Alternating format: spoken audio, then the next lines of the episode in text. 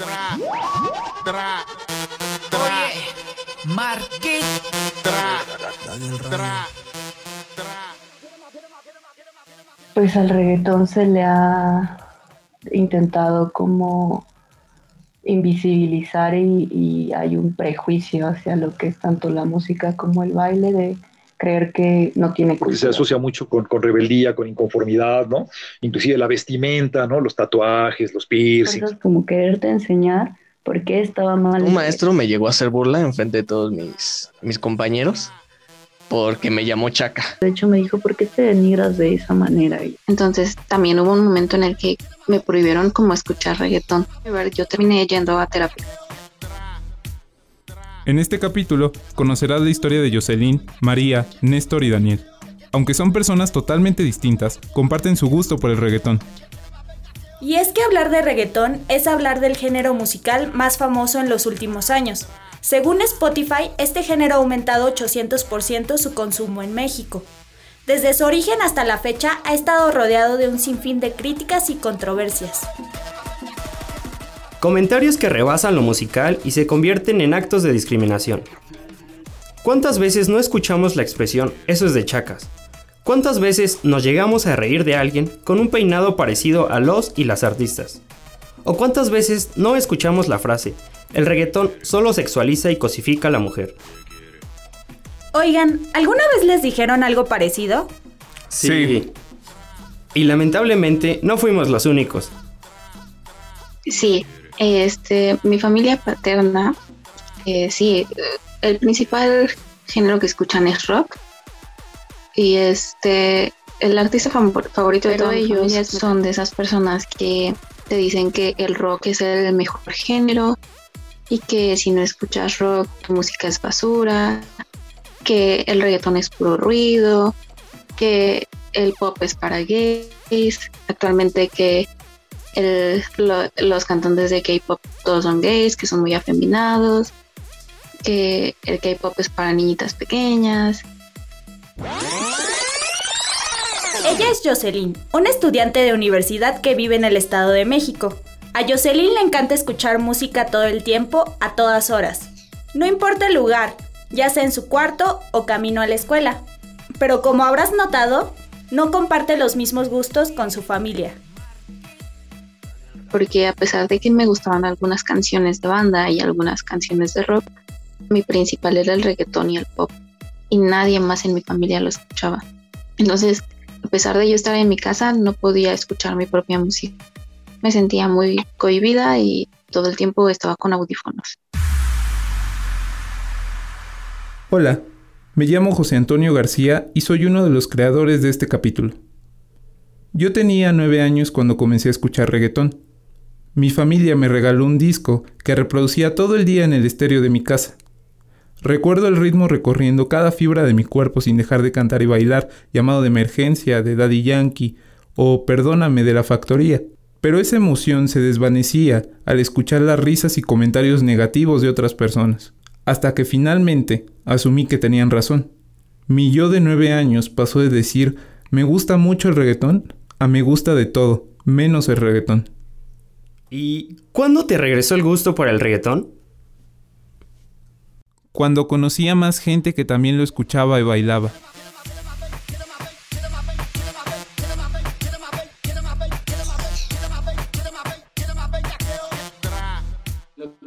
enseñaba a tu primo, un amigo, o lo que escuchabas en el tianguis o en el mercado, de repente en la vecina o cosas así. Néstor vive en Iztapalapa y al igual que Jocelyn, desde joven fue testigo de señalamientos que estigmatizan al reggaetón. Existía una percepción pues no tan aceptable de la gente que escuchaba reggaetón, ¿no? O sea, como que chaca y se asociaba como a delincuencia y y loñero y lo corriente y un, montón de cosas como donde se escuchaba reggaetón era en, las fiestas de los porros, ¿no? Y no sé, en otro, tipo de fiestas como que todavía no, no, no surgía esa movida. Yo me acuerdo que como el tipo de fiestas que, que en ese momento estaban eran como más de un corte electrónico y comenzaban los eventos y esa onda pero era, todo, era la movida como más electrónica y, y eran otro, otro tipo de géneros, ¿no?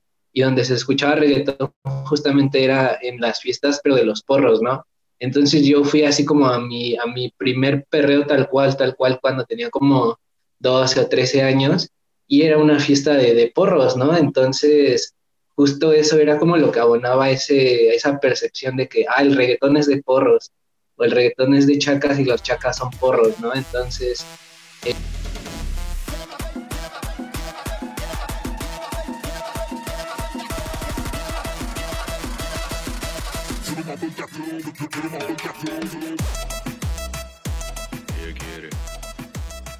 Mi nombre es Sergio Daniel Rayo, tengo 22 años y soy productor musical de género urbano. Daniel, desde niño, supo que quería dedicarse a la música, pero ahora que está cumpliendo ese sueño, sabe que el camino no ha sido fácil. Daniel recuerda la vez que en la secundaria lo criticaron por escuchar reggaetón.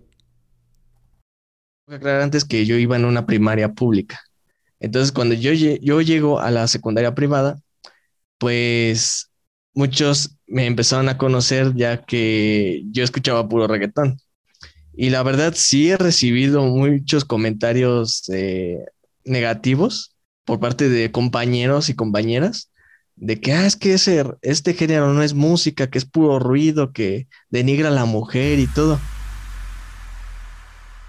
Cuando Daniel se presentó por primera vez y mencionó su gusto por el reggaetón, el profesor se burló de él en frente de sus compañeros y compañeras. Entonces, yo al aclarar al profesor que yo no, yo no era chaca, yo nada más era un, un fan, un fan más ahí, pues más enojó porque para él la música rock era lo, lo máximo y que, que yo por eso nunca iba a encontrar un trabajo, me llamó Naco varias veces y pues hasta ahí ahí, em, ahí, más o menos se calmó la situación, pero con el profesor, sin embargo, con mis compañeros no, porque la mayoría empezó a, a apodarme el chaca. Lo vivido por Daniel demuestra que las críticas o burlas también se dan en espacios aparentemente seguros, como lo es un salón de clases, o en tu casa, con tu familia, como a continuación nos cuenta Jocelyn. Pero un día en una reunión familiar bueno, las reuniones familiares paternas se hacían en mi casa porque yo vivo en casa de mis abuelos.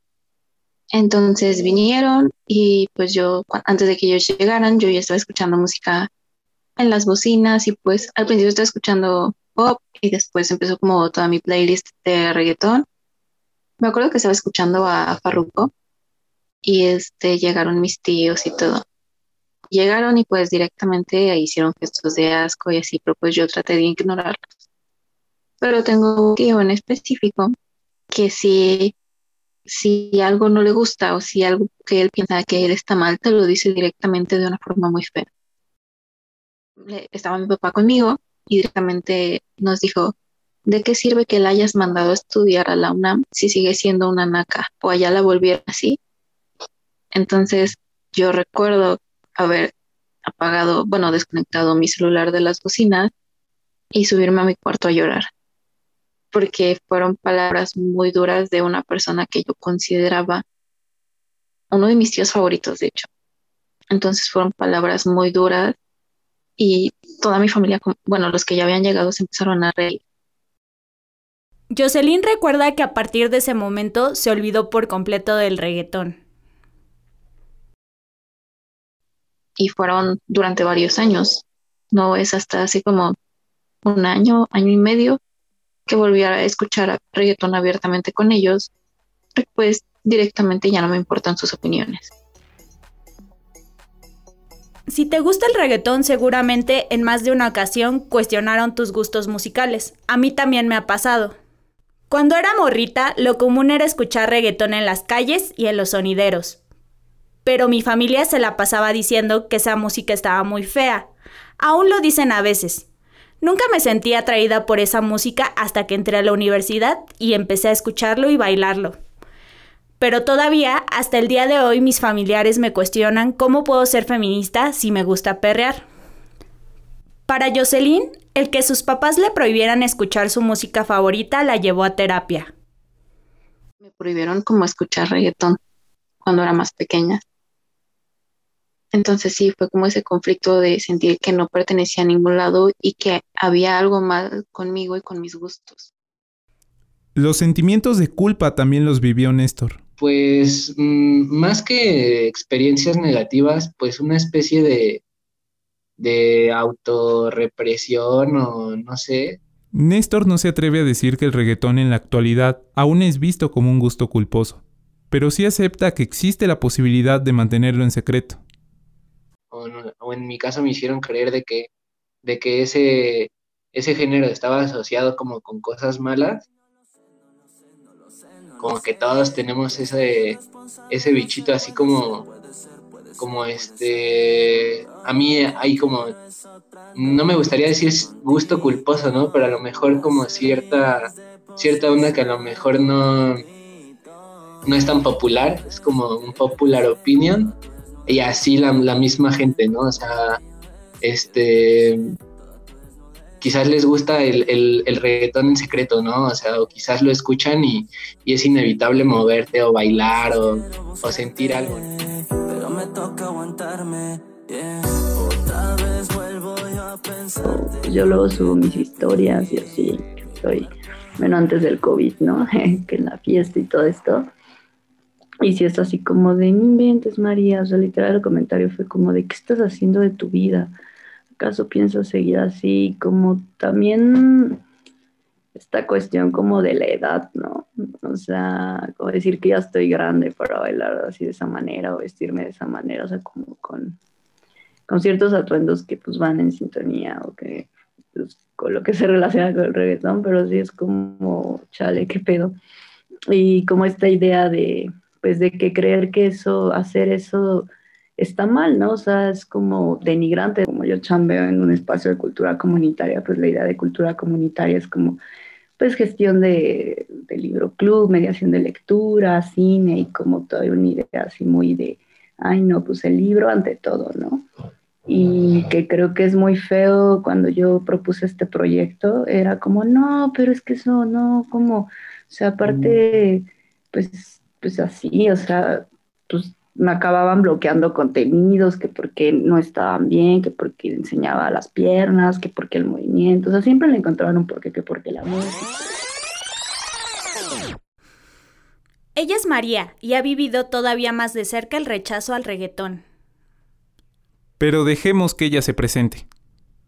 Mi nombre es María, eh, mi edad eh, tengo 28 años y mi, este, me dedico a, bueno, yo estudié historia y actualmente pues principalmente doy clases de talleres más bien, eh, de baile y de soy gestora como cultural.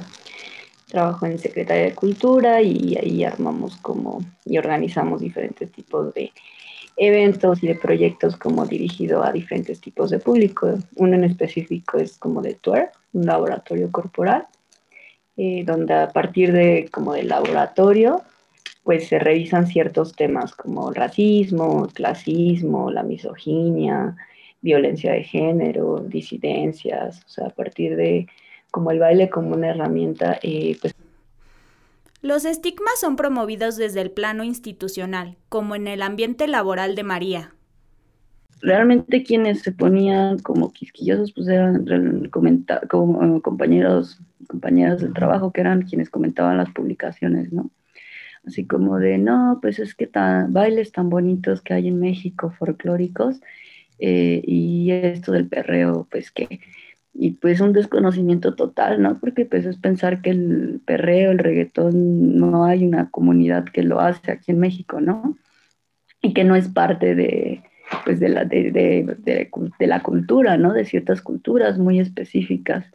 Y como atiende mucho también esta idea de que lo folclórico, pues es lo lindo, lo bonito, lo nacional, o sea, que excluye un chingo de experiencias más porque, vuelvo a lo mismo, por una cuestión súper clasista y, y racista. María menciona que este tipo de comentarios con frecuencia se originan desde el clasismo o racismo. Para este aspecto, pedimos la opinión del sociólogo Juan Macías Guzmán, profesor y académico de la UNAM, quien por años ha estudiado cómo actúa la música en nuestra cultura. Sí hay mucho desprecio. Y ahí así una, una cuestión clasista, ¿no? De igual que con el tango y el danzón en su tiempo, hay mucho desprecio y se considera también que es música uh, vulgar, ¿no? Por decirlo así, música de gente eh, corriente, de gente sin, sin refinamiento, sin instrucción. Y entonces sí hay desprecio. Entonces quizás no, no todos lo escucharían porque inmediatamente aparecerían los prejuicios de clase, ¿no? De que no, no, no, a ver, eso es, eso es música de nacos, dirían, no, eso es música de gente vulgar, entonces pues no. Al preguntarle sobre si los gustos musicales pueden variar dependiendo de la clase social, nos respondió. ¿Ves, no? Gente que tiene una posición económica quizás más desahogada puede escuchar música que, eh, se, eh, que, se escucha en otros, en otros espacios sociales. Eh, vaya, no es así tan, tan mecánico, ¿no? Entonces podría ser que escucharan otro, tipo de música y que justamente este, ahí, ahí, se tiene que luchar contra los estereotipos, ¿no? Ah, es que perteneces a una cierta condición social, ah, entonces la música que tú escuchas es esta, ¿no? O sea, tú escuchas música, este, así lo dicen, ¿no? Música de nacos. Otro señalamiento común al reggaetón es el contenido de sus letras.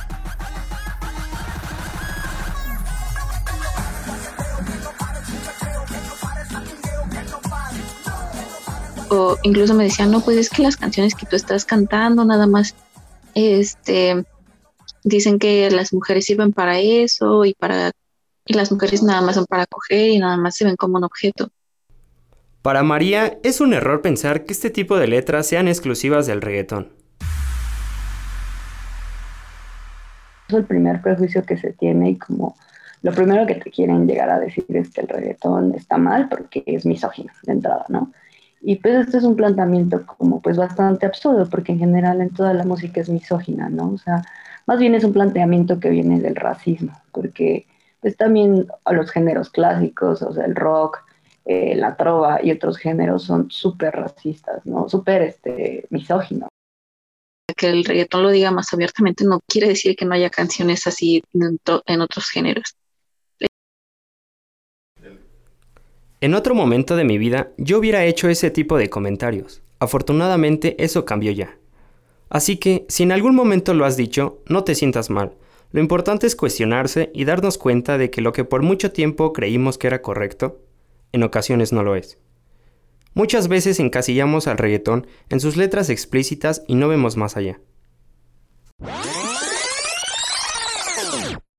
Porque hay muchas canciones de reggaetón que incluso hablan como muchísimo más del consentimiento que de pues una agresión como hacia las mujeres o, viceversa, porque al ser las letras también tan explícitas, eh, también es creer como que las morras que están en esos contextos no tienen como pues la capacidad de, decir pues no, ¿no? De hecho, pues una de las canciones como más famosas y que de morras que cantan pues es Ivy Queen, ¿no? Que está cantando como esta cuestión de pues yo quiero bailar, yo quiero sudar y pues podemos bailar bien pegado y así, pero pues a tu cama no me voy, ¿no? Entonces, me parece que es muy importante esto porque pues sí habla como del goce, del disfrute de de, las cosas, pero también como del consentimiento, ¿no? Y como de, pues no, si al final no quiero, no quiero. Y es que el consentimiento es importante para el baile, sobre todo en un género tan movido como el reggaetón. Y creo que cuando están en otro contexto, pues a mí me ha tocado que estás bailando, por ejemplo, reggaetón, y ya porque bailas así de esa manera o haces twerk, eh, bueno, yo un poco más de twerk, quizá bailo twerk con reggaetón, eh, pues ya por ese hecho creen que pueden llegar a, o sea, que a huevo pueden tocarte, pueden bailar contigo, o sea, como que van a, vas a, van, vas a ceder, ¿no? O sea, pueden hacer contigo lo que quieran. Al preguntarle cómo luchar con ese tipo de comentarios, María responde que muchas veces simplemente hay que ignorarlo la verdad de pronto no tengo yo el menor interés de ponerme a platicar con alguien que piensa que el reggaetón es misógino, o sea, que las letras de reggaetón son misóginas o que se hipersexualizan. Pues más bien hablan desde el odio, ¿no?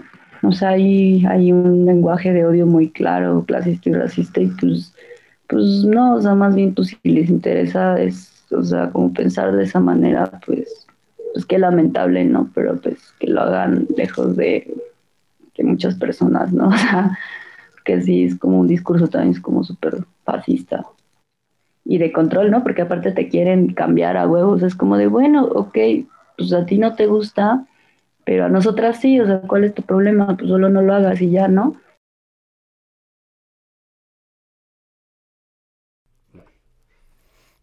Las tendencias musicales cambian al mismo tiempo que los y las artistas. Aunque se les sigue llamando reggaetón, las personas que interpretan el género tienen ahora diferentes características, tanto físicas como en el contenido de su letra. La televisión y las redes sociales suelen llamar género urbano al reggaetón. Eh, el reggaetón como género urbano sí está bien dicho, pero el reggaetón no es, no es el género urbano. Vaya, voy a tratar de ser un poquito explícito en este, en este tema.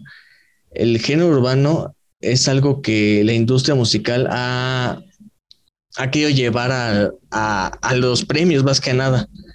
Y ahora lo, lo, que han querido es cambiar el nombre, ya no, ya no dicen tanto que es reggaetón, ya no dicen eh, no que es este perreo ni nada, ya lo llaman género urbano, pero es un error porque lo, lo generalizan con el trap, con el hip hop, con el rap, con, eh, con algunos otros subgéneros que no tienen nada que ver con el reggaetón. Aunque es erróneo llamarlo así, esto ha ayudado a que se escuche en más lugares. La gente va al antro, va, bueno, va al antro, va a fiestas entre amigos y todo. Y si quieren poner ambiente un poquito más in, intenso, por así decirlo, pues ponen reggaetón, ponen este, empiezan por ligero y hasta después se van por lo más comercial. Entonces, eso es algo que no se veía antes. De hecho, se veían en fiestas clandestinas y ahora hay fiestas de todo tipo de, de gente y siempre va a haber este. Siempre, es lo que me gusta, que aceptan ya ahora este género. Néstor coincide con Daniel. Eh, ese proceso de, de inmersión o de, de que se apropia eh, cierta como cultura hegemónica, en este caso, en este caso como la musical, ¿no? Eh, se apropian y, y, lo vuelven una especie de mercancía. Hacer que, que, este, que este ritmo, que estos artistas lleguen a más oídos, ¿no? Que compren más entradas, que consuman más, que reproduzcan más la canción, ¿no? Desde el momento en que los influencers blancos privilegiados empezaron a escucharlo abiertamente, ya no estaba completamente ese tabú de, ay, las personas que escuchan reggaetón son asaltantes, son personas sin futuro y así, porque pues así se consideraban. Empezó a quitar ese estigma y se empezó como lo cool, lo popular, como que se abrió esa frontera que había para el género. O sea, sí existe también parte en que han habido también colaboraciones con artistas internacionales, tipo, um, no sé, se me ocurre Despacito con Justin Bieber o Mi gente con Billions. Literal, meter personajes cada vez más blancos, ¿no? Eh, y, y, cada vez más bellos y cada vez más sensuales, ¿no? Entonces, este, pues la, la digamos que los artistas top ahora son este son súper bellos, ¿no? O, mujeres súper sexys, ¿no? Y, y, pues tenemos a un Maluma o tenemos a una Becky G o no sé, el nombre, cualquier nombre que me digas, ¿no? Y que tiene que cumplir como con ciertos estándares de no solo musicales, sino en este caso también de imagen y de belleza. En este aspecto, el sociólogo Macías Guzmán comenta que este fenómeno musical se da a partir de la aceptación en las clases privilegiadas. Con estas expresiones musicales, que finalmente se extienden y son vistas con desprecio, surgen en un grupo eh, más o menos cerrado, se van extendiendo y luego, ante la imposibilidad de desaparecerlas, las élites se lo apropian y lo descafeinan, por decirlo así. Es decir, le quitan todo contenido subversivo, contestatario. Es el Pero, ¿qué representa el reggaetón para quienes lo escuchan? Entonces, pues para mí el reggaetón es muchísimo más amplio de, esta cuestión que lo han querido solo poner, que es como letras sexuales y ya, y pues que pues, la neta sí, pero pues no tiene nada de malo, pero que también involucra como los contextos de vida que, que están atravesando las personas, ¿no? Como tanto políticos, sociales, culturales, eh, y pues de, un buen de cosas de su vida cotidiana, ¿no? Eh, hay como una variedad ahí, o sea, más bien también creo que eh, las grandes industrias pues sí pusieron como un acento en lo sexual, ¿no? Y sacan más provecho de ahí porque pues también hipersexualizar sobre todo a las mujeres pues deja dinero, ¿no? Pero pues el reggaetón pues para mí es como muchísimo más amplio de eso, o sea, para mí el reggaetón sí es una historia súper fuerte de, pues, de resistencia. Eh, que es algo que te remonta a ciertas cosas, a ciertos momentos de la vida, y pues que eso es como lo bonito de la música, ¿no? De cualquier género, ¿no? no, eh, únicamente de, esto.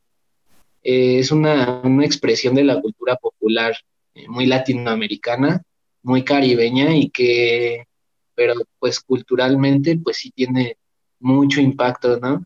Podríamos hablar como de, pues del perreo como, como algo político, como una forma de liberación de, del cuerpo de la mujer, pues también el reggaetón, pues también está en contextos de violencia, ¿no? Y pues no, no es como que eh, irnos al extremo, decir, ay, no, toda la gente que hace reggaetón y baila reggaetón es un pan de Dios y así, ¿no?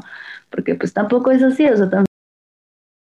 Para mí el reggaetón representa eh, un momento en el que soy completamente feliz, porque a mí me gusta, además de cantarlo y escucharlo, a mí me gusta demasiado bailarlo. Entonces, en momentos en los que yo lo estoy escuchando, me siento relajada, me siento liberada, libero todo el estrés de la escuela. Y que encontré como, como un lugar ahí como para mí un poco más seguro y tranquilo y también como de sanación en este aspecto que creo que ya les había comentado. Eh, pues yo vivo con depresión y ansiedad, entonces pues para mí de pronto hay temporadas como muy complejas que aunque esté medicada, pues ando súper bajón. Y pues yo desde que empecé a bailar así ya como de manera más seguida y todo eso, pues salía como muy feliz así después. Para mí el reggaetón es un espacio de disfrute, es un género que no tiene filtro, es un ritmo que ha crecido por su carácter liberador y algo que te invita a siempre estar bailando. Y es más por sus beats que por sus letras que me gusta. Por esa razón disfruté hacer este capítulo junto a mis compañeros. El reggaetón me ha dado grandes momentos, amigues, parejas y experiencias inolvidables en lugares tan distintos que no creo que mi vida sería la misma sin él. El reggaetón me ha demostrado que el clasismo se puede manifestar en los gustos musicales. Es muy fácil criticar desde el desconocimiento y juicios morales a quienes nos gusta este género.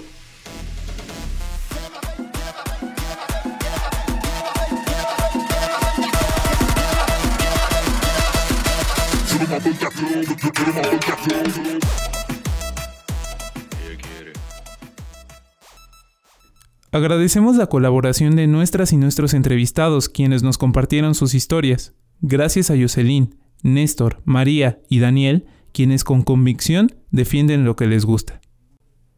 También agradecemos a Juan Macías Guzmán por darnos una perspectiva diferente sobre el género a Daniel Rayo por compartirnos y dejarnos usar su material musical en esta temporada. Pero sobre todo te agradecemos a ti que nos escuchas y sigues resistiendo. Para la realización de este capítulo participaron Carmen Martínez, Diego Fernández, Jessica Morales, José Antonio García, Ulises Vera y Mariana Corona.